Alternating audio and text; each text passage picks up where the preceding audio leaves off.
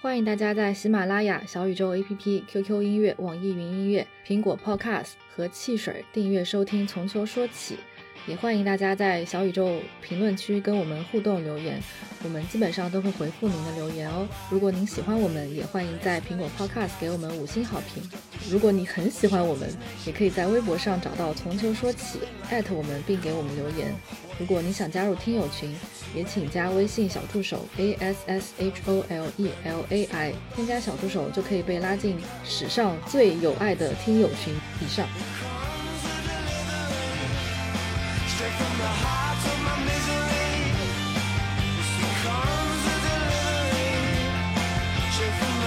Hello，大家好，欢迎收听新一期的《从球说起》，我是阿乐来，我是笛子。今天我们想聊一个关于足球周边收藏的话题，所以，所以我们请来了一位收藏界的大佬县长，先让县长跟大家打个招呼吧。啊，这个收音机前的朋友们啊，大家好啊，我是这个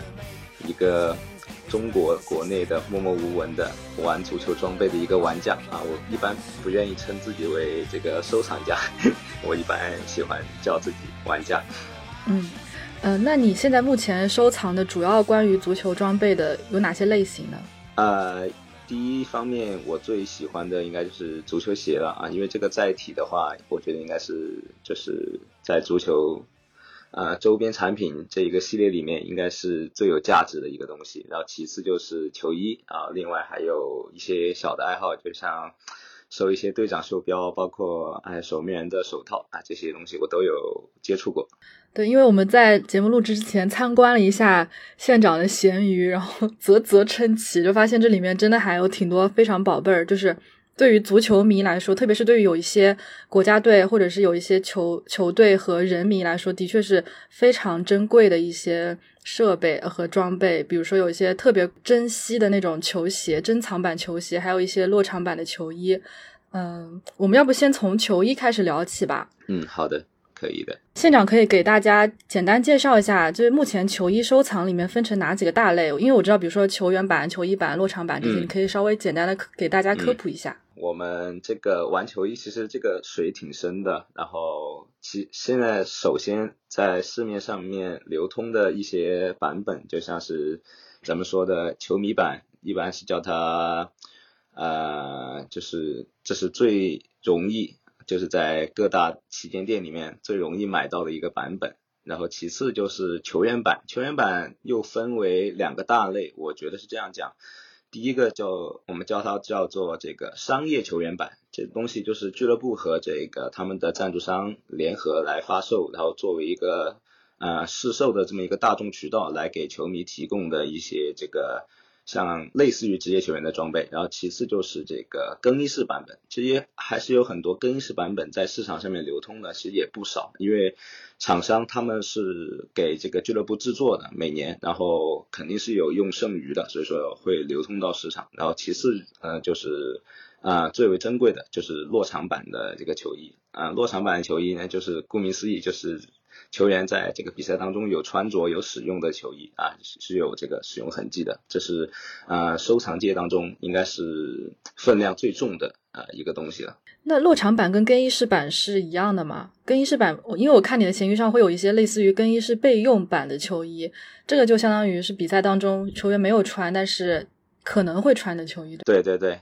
对对对，就是他们他们的这个技术，还有包括就是给他们的定义都是一样的。就是更衣室备用，啊，就是有可能是那场比赛当中球员没有选中，但是是给他有准备在更衣室的这么一件球衣，对，可以这么定义。哦，说那收藏的时候要如何辨认这一件球衣是落场版还是更衣室版，或者说更衣室它最多会有多少件儿？嗯，就比如说如果同一场某一个球员流传出来五件球衣。这样会不会就是会觉得啊，那这可能会有点问题啊？准备的这个更衣室的件数，其实这个很难考证。这个东西，因为还是说，就落场版是最最容易考证的，因为它有一些落场痕迹在的。你可以通过自己的渠道，比如说观看比赛的录像啊，包括使用一些这个呃软件，像 Get Images 这些软件也是可以找到当场比赛球员穿着这一件球衣的一些信息，所以说落场是最好辨认的。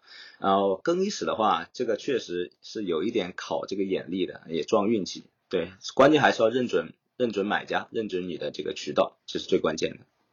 嗯，也就是说现，也就是说现在其实很多卖家也是根据比如说 Getty 上那些图跟呃卖在卖的那个球衣进行就是对比，然后发现它可能是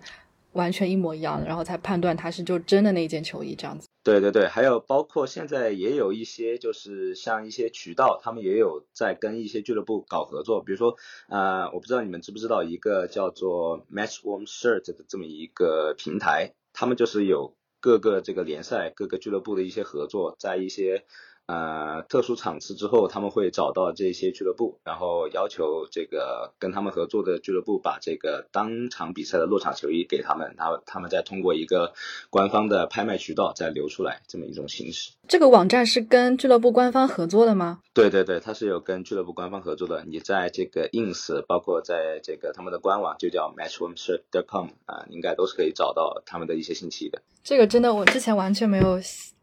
就想到过和接触到这一方面的东西。就就一场比赛结束之后，有需要的话，其实可以。嗯，就没有想到一场比赛结束之后还会有这么一个渠道开通，然后球员在场上穿的球衣就从这个渠道里面流到了世界各地，也挺有趣的。嗯，对。然后作为一个普通球迷来说，我们在日常就选购球衣的时候，一般只会面临一个选择，就是球员版和球迷版两种选择嘛。大部分人可能是买的球迷版，然后但是有些人可能是追求一些呃嗯更更好的体验，会去买球员版。但其实这里面的到底差别是什么呢？可能它的面料会更轻薄、更透气，还是什么？啊，主要的差别就是刚才咱们说的，就是面料方面的一些差别，还有包括它的一些透气科技，比如说像阿迪现在他们用在这个。呃，球迷版的技术应该叫做 Aero Ready 这么一个技术，然后换做在这个球员版上面，他们叫叫 Heat Dry 这么一个技术。呃，主要还是体现在这个面料和透气性方面的一些区别，还有就是他们在这个修身剪裁方面的一些区别。呃，球员版会做的更加贴身、更加修身一点，然后球迷版是呃方便揭穿，所以说它显得更加休闲、更加宽松。那你在选择收藏一件球衣的时候，你最先考虑的因素是什么呢？呃，我们这个玩落场，就是你如果玩久的话，就是你会对市售的一些装备失去一些兴趣。所以说呢，我们一般啊所考虑的东西，就是还是就收更衣室或者收落场这两个这两个范围范畴吧。那落场和更衣室的话，你会挑比如说自己最喜欢的队、喜欢的球员去。呃，作为你的优先选择，还是说你觉得可能哪些是更有收藏价值，或者更有售卖价值，还是什么？都有考虑。说实话，这两方面应该都是有考虑的啊。就像我比较喜欢范佩西啊，所以说呢，我应该啊平时也有去收一些范佩西的一些这个球衣。然后收范佩西的话就不考虑，就不考虑，就是说啊，你再去这个转手倒卖之后的这么一个价值了。然后收其他的一些球衣的话，就比如说像一些联名款或者一些限量款这种东西，你会考虑到它后续的一些升值空间。那你在过去就是呃收藏，然后包括可能有一些售卖的过程中，你嗯不知道这个这个能不能说，就是你获得利润空间最大的一件事大概是多少？就这个百分比来说的话，球衣球衣我现在应该没有什么利润空间。就球衣我一般是什么价收来，我就可以什么价去这个售卖。这是做慈善吗？就是在手里面流转了一圈，摸摸到就好，是吗？本来基数就很高了。嗯嗯。对，玩玩这个玩这个东西，第一圈子本来就很小，然后也很就是考验购买能力。然后就还是有很多的这些玩家，就是啊经济能经济实力目前还没有办法支撑这种爱好的话，所以说就没办法，所以说啊整体来说这个空间会小一些。哎，那我们刚刚看你的闲鱼，比如说我看到那个三万块的博努奇的落场版，那是那是我标着玩的，那不是那不是落场，那是更衣室。对的，那是我标着玩的。更衣室备用版是吗？对对对，那我想说那个的目标群体是谁呢？尤文图斯球迷吗？应该就是意大利球迷吧。我身边还是有很多意大利球迷，主要是就是收这一届欧洲杯，因为这一届欧洲杯对于意大利的意义应该是非凡的一个意义，所以说呢，就是就收他球衣嘛。而且博努奇在决赛他应该是全场最佳球员，所以说。也是比较有代表性的一个角色吧。嗯，然后我还有一个比较好奇的一个问题是，如果说我不知道你有没有在就是请球星签名之类的行为，就如果说再加上球星的签名的话，这个球衣它的升值大概会有涨到多少的一个高度啊？呃，你们知道王涛吗？对，其实我们也想在 节目里面讨论一下这个话题，因为我们听友群其实每天都会有人在吐槽他嘛。对，所以就我我我我想从你这种专业的角度来听听看。嗯，我我也有每天关注他的抖音。啊，首先王涛就是他在抖音方面，他售卖的产品都是很基很基本的一些产品，就是他的啊球迷版球衣带上一个签名，然后他就可以售卖到八千八或者八千这么的一个水平。啊，对于就是玩装备的朋友，我觉得首先还是应该要看重。这个商品本身这么一个载体，就是说，呃，你弄上一个签名，可以说是一个锦上添花的事情，但这个签名到底保不保真，对不对？你也不好说。呃，第一你要看这个权威机构啊有没有认证，然后第二就是当然自己去找球星这个去亲签，这个是最保险的一个渠道啊。所以说还是说觉得。大家要玩装备的话，首先还是要看重商品本身这么一个东西，它的价值几何。所以说，啊，举个例子，就比如说你在球迷版上签一签一个名，在或者说在这个落场球衣上面签的名，这两个球衣的价值肯定是不一样的，啊，意义肯定也是不一样的。所以就是网上会就议论王涛他的签名的真假嘛，因为这个其实很难判断，他可能会有提供一些视频的证据，但是这个视频也。嗯，不一定就是真的是签在这件球衣上面吧？啊，他可能是他确实有录视频，但是他录的视频呢，他可能是跟别的这个，比如说他在西班牙的一些朋友让他帮录的，然后 C 罗或者内马尔他不是做了说和这两个球员有什么独家合作吗？就是做这样的合作，可能确实是给他签了那么多件，比如说签了两百件，他最后拿五百件出来卖，这样的一个情况是有可能的。嗯，只要有一个针对这件球衣签名的视频，然后剩下的其他的一百件就不需要再证明了。然后这一百件的真伪就非常值得怀疑。嗯，对，我觉得他的他的群体一劳永逸的事情。对他面向的群体肯定不是像你们这种专业在玩球衣、玩装备的人，而是那些可能有一些情怀而而没有深入到这这个门道里面的人。就觉得有一个途径，有个捷径可以拿到一件真的球衣签名的球衣，球员签名的球衣，那就那就在这个上面买吧。可能他就是针对这样子的人群啊。我觉得他针对的群体是这个投机者，就是去想要通过这方面去赚一些差价的这些这些。对啊，我都不知道这个还能再赚差价，就是他已经很高价了。对呀，王涛已经高价了卖给这个投机者，然后这个投机者再要再高价卖给一个。不知道，我觉得那个接盘侠王涛在自己的直播间可能是营造了这样一个假象，就是他的商品啊很受欢迎，就是说他每一次这个直播的时候带货的时候，对，这不是都营造出一种这个他的这个橱窗啊啊被抢购一空的这样一种假象，然后就让这个接手的人感觉哦他的这个还有二次这个啊升值的一个空间，所以说让他们去倒卖。这是电视购物最后五个名额的一个概念，对，大概是这个意思。对，所以说就是，如果你真的想要一件，比如说你真的想要收藏一件球衣，我觉得还是要通过正规的途径吧。对，就不要去，嗯嗯，就是通过这种比较投机倒把的行为。嗯。嗯。那你现在就是我，因为我看到很多球衣是你挂在上面，但是不卖的，然后标价特别高，就是一个收藏的收藏的价值。这个球衣就是会一直跟随着你，就是可能从一开始就这样。很多球鞋也是，对，很多球鞋也是。因为我是，比如我是范佩西的这个球迷，就是收他的鞋子，一般就是不会再再去出手了，然后就会一直保存的。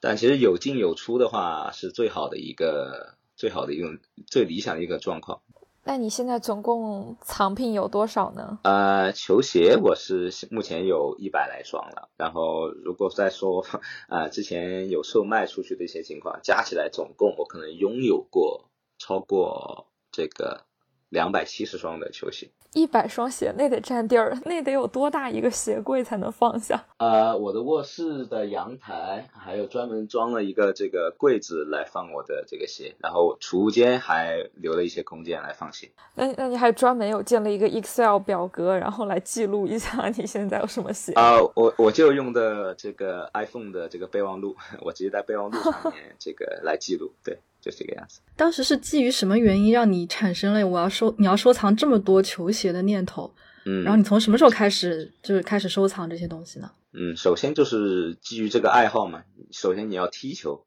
你要踢球之后，你才对这些装备有所接触，然后你才会上瘾。啊，差不多就是在从零九年开始，对我们当时一开始玩都是玩一些市售的球鞋。然后再到慢慢接触到这个职业足球，然后再了解到一些职业球员他们的一些球鞋、一些特点、一些定制球鞋的时候，啊，就会觉得啊，市售的球鞋啊，可能没有他们定制的球鞋那那么有意思。然后也是在上大学之后，我在上海大学的时候第一次去收落场球鞋，收了两双范佩西的球鞋之后呢。啊，确实发现了，就是收落场球鞋其中的一些乐趣，然后就开始慢慢的把重心从这个试售的球鞋转到啊，对这个球员版球鞋和这个落场球鞋的一个购买方面。嗯，那可以讲一讲到底有什么乐趣吗？在这个里面？啊，因为就是球员他的很多球鞋是根据他的自己的脚型，包括他一些定制要求去定制的。就比如范佩西，他的因为范佩西常年啊被我们这个视作一个玻璃人的一个形象，就他全勤的赛季应该只有二零一一二还有一二一三赛季，那其他时间啊伤病和他伴随的时间是很长的，所以说他的球鞋他有很多这些方面的保护措施，然后。然后做的一些这个定制就和这个失手有很多不一样的地方。然后我们差不多玩落场的玩家就是很喜欢钻研这些定制，钻研这些跟市售球鞋不一样的东西。对，比如有哪一些呢？对我看你的闲鱼上面有一双是托尼克鲁斯克鲁斯售出一双两万四千块钱的，就是它上面的英文，我看我看得懂，但是我不知道什么意思。对。嗯，英文就应该是他妻儿的一些名字，对，Julius，然后也有一个 Jessie，然后这些就是他的这个家庭的这个这个一些亲人的名字，对。这个就是他在二零一一到二零一四年期间就一直都在穿的。对，到包括他现在的一个呃幺幺 Pro、Eleven Pro 的这么一个二代产品的球鞋，也是他从一四年穿到现在还在穿的。阿迪专门为他保留一条这个生产线。所以说，这个球鞋的话，也是因为这个故事啊，它有可能就是价值会被很多的玩家去放大，对，嗯，嗯，呃，首先还是要看球员啊，球员的名气大的话，当然很大，就是。目前啊，收藏界比较认可的这几个球员，像齐达内，像这个罗纳尔多啊，像贝克汉姆早期的一些球鞋啊，这个价值有点吓人的，就是说可能一双在十来万到二十多万左右的这么一个区间。OK，这个是世界上普遍认为认就认可的价值，还是说在国内的价价格？啊，普遍认可的价值就是这个样子。对，它肯定还是有故事的一些修饰，反正。但是你要想低价买这些球员的球鞋，基本上就是不可能的事情。对你必须要付出这么多的这个价钱，然后你才可以拿到他们的球鞋。那这些鞋子都是你从什么渠道获得呢？啊，鞋子的话，我一般是从这个 eBay eBay 那个拍卖网站，然后另外还有一个渠道就是在 Instagram 上面也有它，你可以去搜它的一些标签，比如说落场球鞋，你可以搜 Match One Boots。呃，或者 Match One Shoes 啊，这一些标签，你找出来之后呢，它里面就会给你推送一些内容，就你可以找到一些和你有同样兴趣爱好的一些玩家或者卖家，对，你们可以去做交易。那这些球鞋最初的卖家是球员本人呢，还是呃，比如说什么球球衣装备管理员之类这样的一些工作人员？啊，球员本人应该是不太可能啊。球员因为这个东西是他们拿来吃饭的东西啊，然后他用过之后呢，可能会啊转送给一些亲朋好友，这是一方面的渠道。第二个就是你提到的那个装备管理员，对他们在。啊，赛季进行到一定阶段的时候，肯定会有一些装备方面的这个更新，然后回收。这个期间呢，肯定就是有很多装备管理员可以借自己的职位之便，拿到一些就是球员的一些装备，然后所以说啊，就慢慢这样流出来了。所以每年上新的时间是固定的，就比如说赛季进行到三分之二、五分之四的时候，市场上就开始有新货开始。呃，流通了吗？这个时间也不好固定。然后就是，如果你真的对这个感兴趣的话，就是呃，比如我以前比较上瘾的那个阶段，就是一天可能会刷十几次这个 ins，刷十几次的 ebay，然后在国内的闲鱼也会去同时关注有没有新的这些落场的一些装备来流出。感觉这需要消耗大量的时间和精力。对对对，这个真的是很费精力、很费时间的一项 爱好。我还没有想到会有人专门去刷落场球衣，因为感觉好像我之前如果是买的落场球衣，真的是在呃那个 CSF 上面就可能找一下我喜欢球员，搜一下他的名字，然后发现因因为都很糊嘛，所以可能就那件球衣已经挂在上面很久了，甚至还可以打折买到那种。啊，有那种情况。哎，那你接触下来发现，目前来说最受欢迎的球衣是谁的，或者是哪些球队的？啊，我觉得首先是超巨吧，像梅罗 这两个球员，就是梅西和 C 罗啊，他们的球衣肯定都是很受欢迎的。你说说，嗯啊，王涛可以作为你的风向标，对，因为王涛不是去年是。借了梅西这个离开巴萨的那一波热度嘛，然后今年又是借了 C 罗的一波热度，所以说呢，你可以去看他来定义一个这个风向标。然后俱乐部的话，我感觉啊，我这边还没有怎么看到，但是我觉得还是就看球迷基数啊，就比如曼联在这个国内的球迷基数就很大，就国内也是可以找到很多有关于曼联球衣这些玩家的一些信息。就像还有就是广东，广东省，因为这个这个省份接触这个足球、接触英超比较早，所以说呢，他们的这个球迷文化啊，还有这个体育文化方面的这个产业，就可能要比其他省市要做得好一些，就培养出来的一些资深的球迷也会多一些，那他们玩的装备也会要好一些，对。所以你的那个就是球球衣、球鞋。足球装备周边这块收藏圈应该有很多是广东那边的人啊，我认识，对，认识不少广东那边的玩家。哎，我想问一下，就是如果你收藏的那些球鞋，比如说范佩西的球鞋，你给他买回来之后，你会穿吗？不会穿吧。因为这个鞋码不一样哦，鞋码不一样，但我会但会把玩。那你就只能就是通过它外观的一些不同去比较它定制的是哪一些地方，就是没有办法通过实际的去穿着感受。对，这个很难感受啊，那还蛮可惜的。它有什么？它有什么帮助？对，这个没办法，而且你也舍不得就是自己去穿或者自己穿去实战，因为本身它这个贵，怎么说呢？经对经费在燃烧，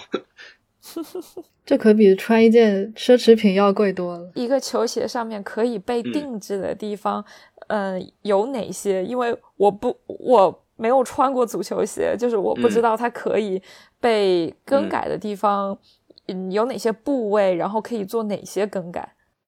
啊，第一就是大底。大底的话就是裸露在这个这个鞋外面的一个底，就是它会跟草皮去接触的这么一个位置啊。有些球员他有特定的一些鞋钉方面的喜好，他有可能去换一个这个鞋钉方面的类型。然后其次就是这个后跟，后跟方面它里面有内衬，就像女士穿高跟鞋一样，它这个啊走路啊走走的时间太长了太久了之后可能会磨出这个脚后跟有水泡的这么一个情况。啊，很多球员也会在这个位置，就是鞋后跟的内衬去加一层麂皮，或者说是一个这个磨砂的这么一个涂层，来帮助他们啊去达到更好的这个穿着体验和舒适度。然后其次就是中底方面，他们很多就是要注重这个缓震科技的一些存在。然后就鞋面，鞋面它有的球员是喜欢真皮面料的，有的是喜欢这个针织面料的啊，另外有的喜欢是这个超纤面料的这么一些，对，很多球员都是有这些方面的喜好。比如说梅西就喜欢这个真皮的鞋面，然后阿奎罗就喜欢这个超纤面料，然后其他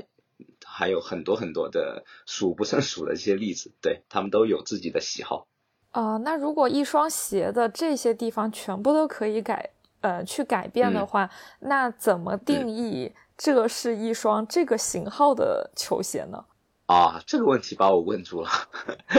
很难回答。对，因为就比如说你刚刚说克罗斯，他呃，阿迪为他专门留了一条生产线，呃，那那条生产线就不能生产别的东西了吗？或者说，嗯，这个是什么意思呢？我就感觉有点迷惑。生产线只是应该只是一个类比，就是说他会把这个克罗斯关于这双鞋的一些就是生产模具给留下来，啊，包括这双鞋的一些这个原材料，这个留下来，然后啊，在同时为其他球员生产就是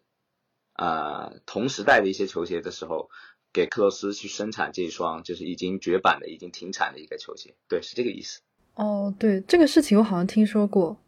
就是有为他保留一条生产线，然后他的球鞋是已经停产的。对，已经停产很久了。对对对对对对，感觉今天也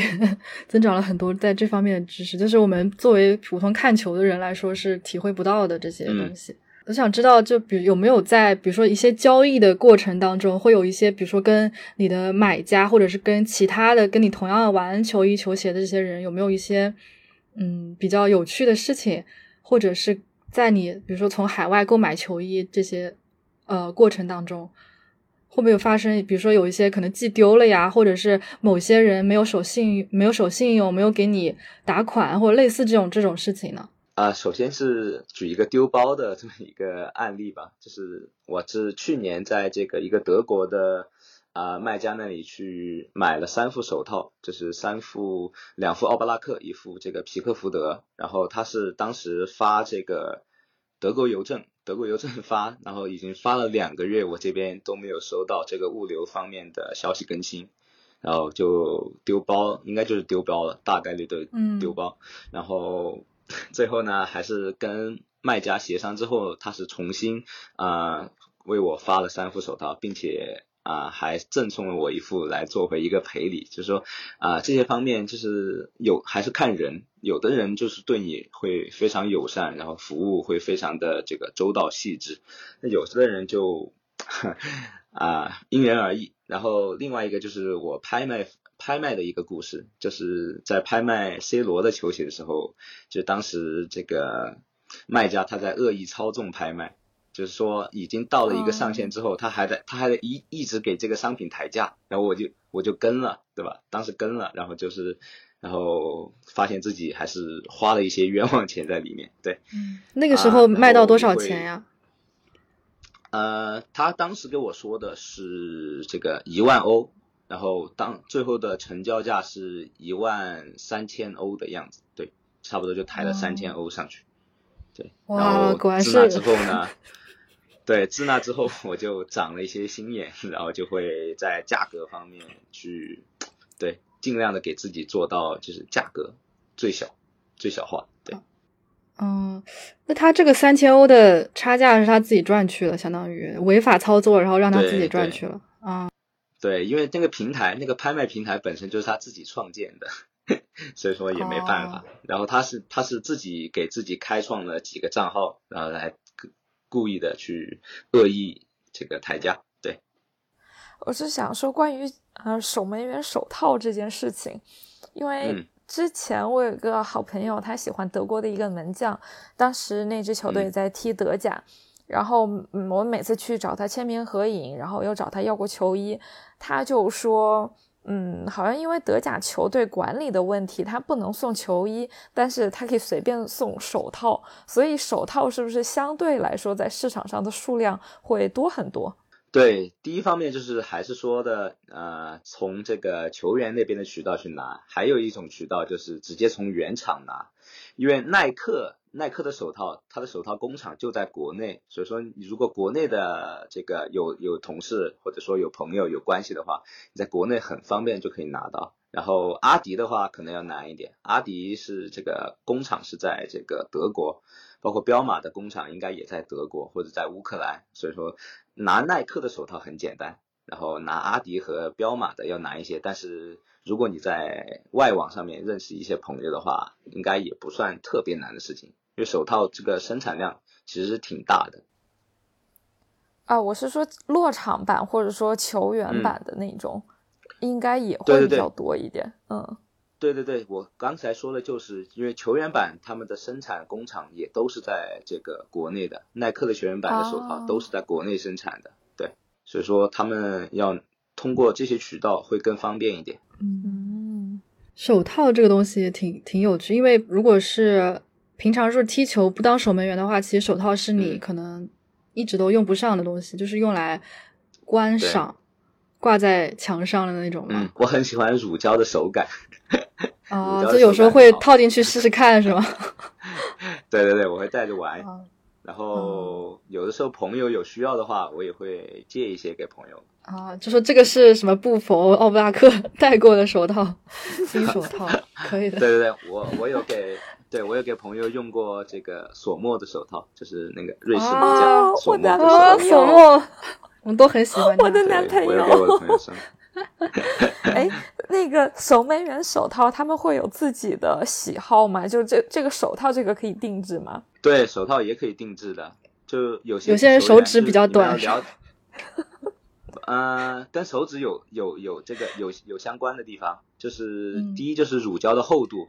市售的这个手套一般，它们的厚度定在四毫米左右。那球员可以定制加两毫米或者加四毫米，就是六到八毫米的这么一个乳胶厚度。然后其次就是就是背面的一些材料，比如说现在比较流行的是啊大网眼或者说是织物的一种材料。然后有的比较传统的守门员就喜欢全乳胶的这么一个材质的手套。对，就方这方面也是可以定制的。嗯哦哦，所以 Sommer 的手套是什么样子的？对，索莫的手套就是在玩手套的这个圈子里面，索莫的手套也很出名，因为索莫也是一个就是定制很多的这么一个啊球员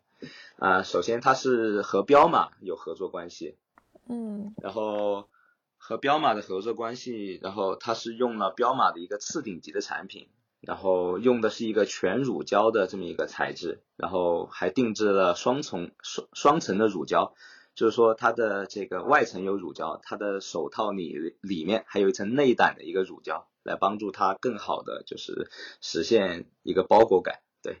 对，那在就是玩手套的这个圈子里，他手套比较出名，但是好卖的可能还是更有名的那一些，就比如说诺伊尔啊，或者是。索莫的手套很好卖，索莫的手套真的很好卖，因为它的定制真的很出彩。对，啊，我有我我还想说，我说感觉他好像也没有那么有名，就是从球员上来说，索莫索莫挺强的吧？这届欧洲杯就发挥了强是强，强是当然强，我男朋友当然的。索莫可以的，他是他的手套市场还是挺广的，因为我才有一个这个闲鱼上的朋友来问我，我的这个索莫多久到？他要预定一副。哎，我可以问一下，索莫的手套一般多少钱？你就买一些有有兴趣的是吧？两百欧到算了算了，两百多欧左右吧。可以的，可以的，差不多。给男朋友买东西还要心疼的吗？还可以的，还可以。这个钱又没有到，又不能直接打到男朋友的奶粉账户。它的价格还可以。但是你握是男朋友间接跟他握手了，相当于间接跟他牵手了，应该是，是吧？你说的对，你就每天带着他，就相当于每天都握着他的手一样。好色气。然后我看到那个马县长在他的咸鱼的帖子上，就有一段话，他是说，路要一步一步走完这个圈子，耐心和礼貌，还有谦逊这些美德都是需要的。嗯，所以平时对于没有问候语的问价和招呼，我的回复态度都很冷冷冷淡和敷衍。尊重是相互的，同样信任也是相互的。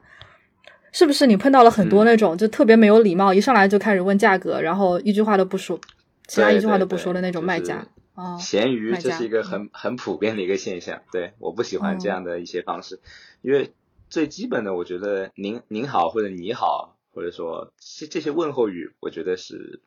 对我来说是必须的。至少我作为一个买家的话，去要去找卖家去谈这些东西的时候，我肯定会加这些问候语、礼貌的一些对词语。就看了县长的咸鱼，我就觉得我自己那一堆球衣放在那里宛如垃圾。没有，其实收藏这种本身你就可以当做一种习惯，当做一种爱好。然后你有什么样的经济能力，然后你就根据自己目前的这样一种能力来规划自己收藏的这么一种啊阶段。对，就。收藏本身，我觉得是一个很有意义的事情。我我家里面自己也有表，就是呃，对自己意义比较重的一些，像我在大学时期用过的一些球衣，我也会把它装裱起来。就比如说这些东西，对我觉得这个习惯是挺好的，是挺有意义的一个事情。嗯嗯，对于像我们这种普通球迷来说，买一件球衣其实是买它背后的一个故事，或者买对这个球员的热爱吧。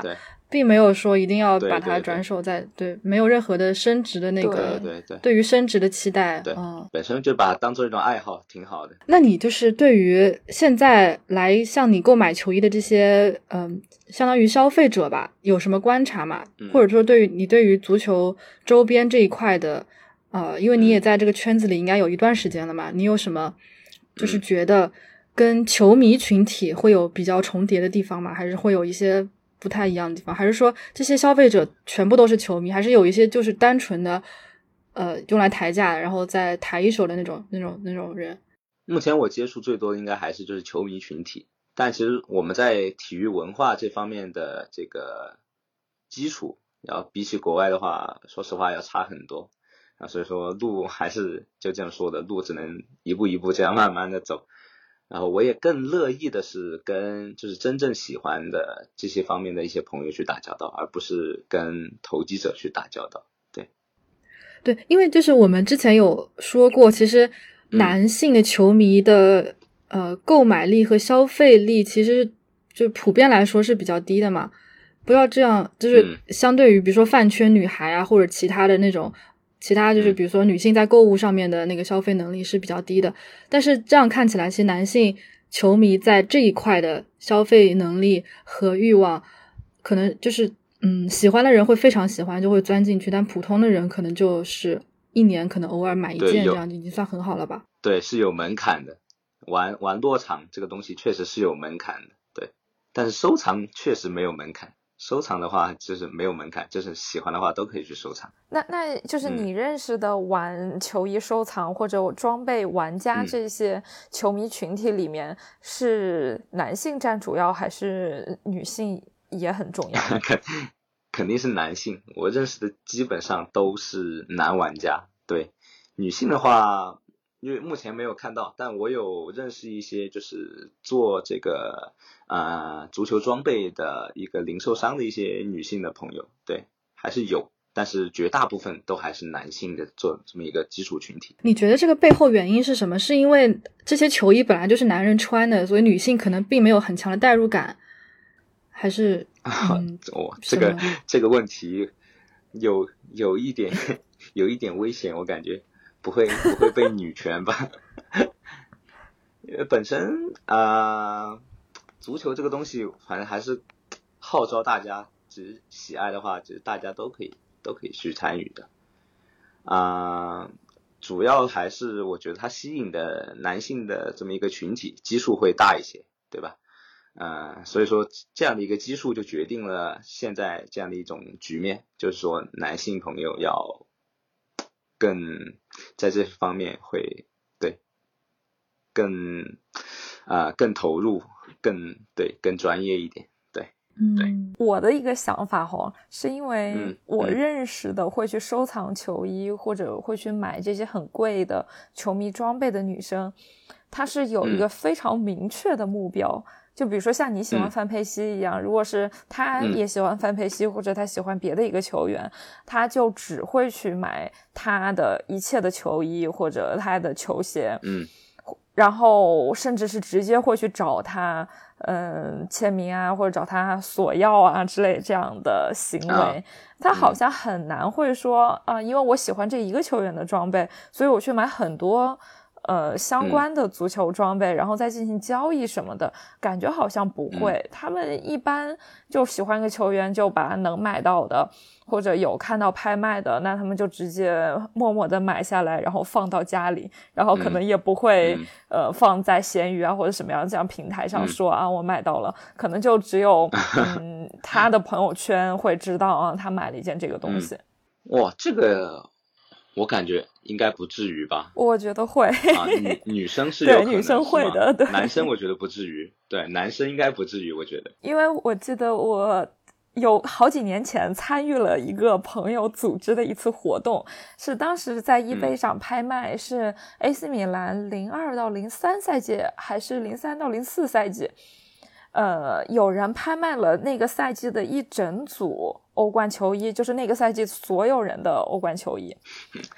不单卖。然后那个女生嗯她是一定要买雷东多的，然后另外一个人是要买内斯塔的，所以他们把这一个啊大包发到那个呃球迷女生群里面。大家就一人去认领一件，说我要谁的，然后再大家一起去凑钱把那个包拍了下来。哇，这个也太强了吧！对，所以当时那二十多件球衣是全部给分掉了。然后嗯我的有一件安布罗西尼就是那个时候买的。啊，这个很像就是女粉丝就是凑钱一起打给一个什么团体打榜的感 觉，然后各自认领喜欢的团对，当时就这个东西还蛮好玩的，就是那个时候大家身边的人全在说啊，这个是我的，那个是我的。然后有一些男性朋友看到了这个行为，说啊，我我他说你们这个科斯卡塔库塔肯定没有人要，我要了。我说你想多了，那已经早被定了。哇，这样还是挺有挺有意思的一个故事啊，蛮有意思的。对，但是我是有碰到过那种喜欢一支球队，然后把他每一年，然后每一就是每一套阵容，基本上、比如说一年就二三十个球员，嗯，全部球衣全部都买下来了那给种，他凑齐。也有也有碰到过喜欢一，对，也有碰到过喜欢一个球员，然后就把他历年的每个嗯赛季的球衣、主客场什么都买的，也有碰到过这样子。啊，嗯，我在闲鱼有有看到过，但是我身边没有这样的朋友。我觉得这个就完全是收藏，就是珍藏于嗯自己的地方，然后可能也没有期待它能够有什么升值的空间、升值价值吧。对对我认识的女球迷大多数是这样的就。这些球衣，它之后的归宿也肯定是就是跟着一起搬家，然后搬到下一个地方，就一直在是不停的搬家，然后一直到可能一一起，就那种感感觉。总体来看，这个这个圈子其实是普通球迷不太接触得到的，然后也是有有一种圈地自萌的感觉，就是因为它门槛很高，然后进去了之后，就是大家这个圈子也很小，大家可能都认识彼此，然后也都知道彼此大概是什么样的一个消费水平，然后大概知道能从哪些渠道获得。然后就是普通球迷来看，好像也就是嗯，只能从一些比如说球队官网啊或者其他的地方去获得这些普通的球球迷版的球衣，所以感觉是两个世界，就是是我平常接触不到的一个世界。啊、还是可以从很多这个社交平台去，对，就是不买的话也能看一看嘛，饱一饱眼福，我觉得也还是挺不错的。你有没有见到过一些你觉得这居然是一件落场球衣这样的感叹？就是它的面料非常之差，或者说就不像一件正经球衣，但它居然真的是一件正经球衣。拿阿迪举例子，因为阿迪当时他不是所有的俱乐部都拥有这个就是球员版的这么一个待遇，哦就比如说今年欧洲杯的比利时，今年欧洲杯的比利时球员上身的球衣就是我们能够在旗舰店买到的球迷版的球衣，哈，包括英超现在莱斯特、莱斯特城啊、呃再像利兹联这些球队，他们是他们球员穿的这个球衣技术都是和球迷版一样的，就是这样。对我我那不会很难受吗？啊、也不至于，其实没有没有在营销方面他们说的差别那么大啊，我感觉是没有那么大的。我我前几天就是去看球的时候，跟一个跟一个球迷聊起来，我说这个球衣的那个暗纹，真的这么值得被吹嘘吗？就好像它有一点点暗纹，就仿佛这个球衣的设计就 就是增高了很多层一样。这对于普通人来说，其实看不太出来。我不知道为什么，就有些很非常非常球衣上面非常细节的那些东西，就可以被当做是一个好像这个很加分的一个项。有有些朋友就是可能很看重设计方面的这么一些加分项吧，是但我的话还是其实就是看哪个赛季，对哪个赛季哪个哪个球队有着不错的成绩，那我就觉得这件球衣就有可能会有意义。还有有时有的时候暗纹可能是为了去致敬某些赛季的某些东西，比如说像曼城今年的球衣，他们那个九三二零的这么一个数字去就致敬的一一二赛季阿佩罗绝杀的那么一个，对这些这些细节方面的一些设计，啊、有的有的朋友会很看重，然后有的也是看重它背后的一些意义吧。嗯，暗纹球衣还是要看球队，就比如说俄罗斯国家队的暗纹，那个是真的很好看。嗯，啊，双双头鹰的暗纹吗？嗯，不同的赛季它也是不同的，有一些会有啊那种传统服饰的那个不一样花的设，计真的非常好看。对，嗯嗯，然后像比如说平常这种球衣，我们穿出去，然后回家洗掉的时候，它后面的印号嗯和可能印字会逐渐的脱落，然后到最后，嗯后面就会比较斑驳，就是这种情况会让我们就是很很难，就每次都把这个球衣穿出去，因为洗掉就会面临这样的。球衣的话，反正如果你要放进洗衣机搅的话，你最好是把球衣给翻个面来搅，然后在它的对，然后手洗的话就是注意，其实啊、我们穿球衣一般不会把它弄得很脏，然后球衣又具有比较好的一个一个透气性，所以说你把它浸湿之后，然后加一些洗涤剂啊这些这些，洗完之后呢，你不用去过分的去把它甩水或者把它拧干这种，你就是把它自然风干就好了。对，这样会延长一下球衣的寿命。诶那那些落场球衣你会去洗吗？落场球衣肯定就不洗了呀，它的价值就一直放在它这个球衣上面的一些污垢。啊，天呐，那放了好多年的那个球衣也是一样，对呀，那个很恶心。对对对对对对，原味啊，这我都就是洗了男人口中的原味。还是原味吧，原味应该是对最有意义的。对啊，原味。我想起来我，呃，那个是几几年？就是李哥刚收入米兰那一年，然后在深圳嗯踢意大利杯，然后当时蒙老师就蒙托利沃送了我一件训练衫，我拎着的时候，旁边就有男生上来问我能不能给我闻一下。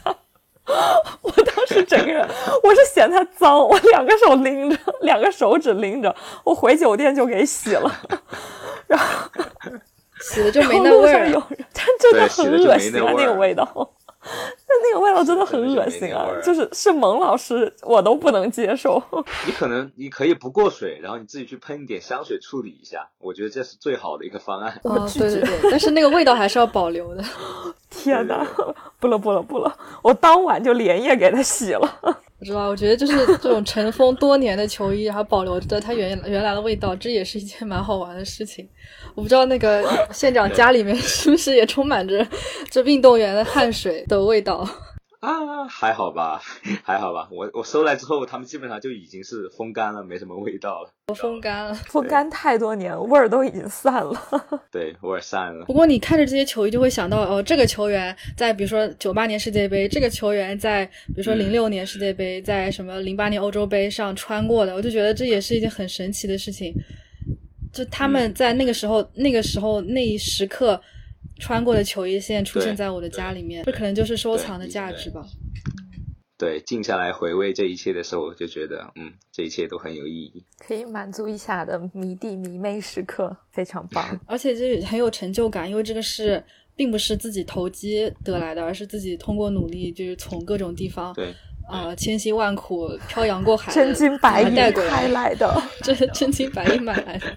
真的很不容易。嗯，那你会有很这种很心痛的时刻，就是这些球衣我非常舍不得，但我还是卖掉了。就是经济困难的时候，对，有可能会，但我目前目前还没有遇到，希望也不要遇到。收收藏球鞋，目前最心痛的时刻就是看到球鞋的一些氧化、老化的这么一些情况出现，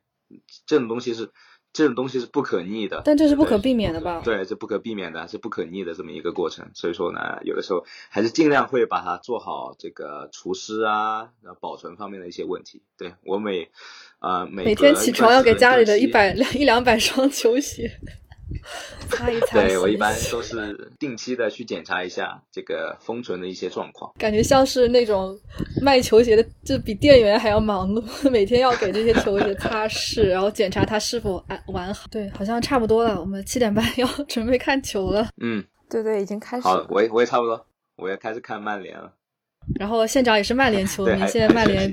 开始比赛了，对，切尔西打曼城，可以的。那那个就是非常感谢县长这次来做客，给我们分享了这么多关于足球装备收藏的故事。客气了，客气了。对，然后如果大家听了这期节目，也有很多关于收藏、关于足球装备的故事可以跟我们分享的话，也非常欢迎大家在评论区给我们留言。我们那就我们就下期节目再见吧，拜拜。啊，谢谢，再见，拜拜。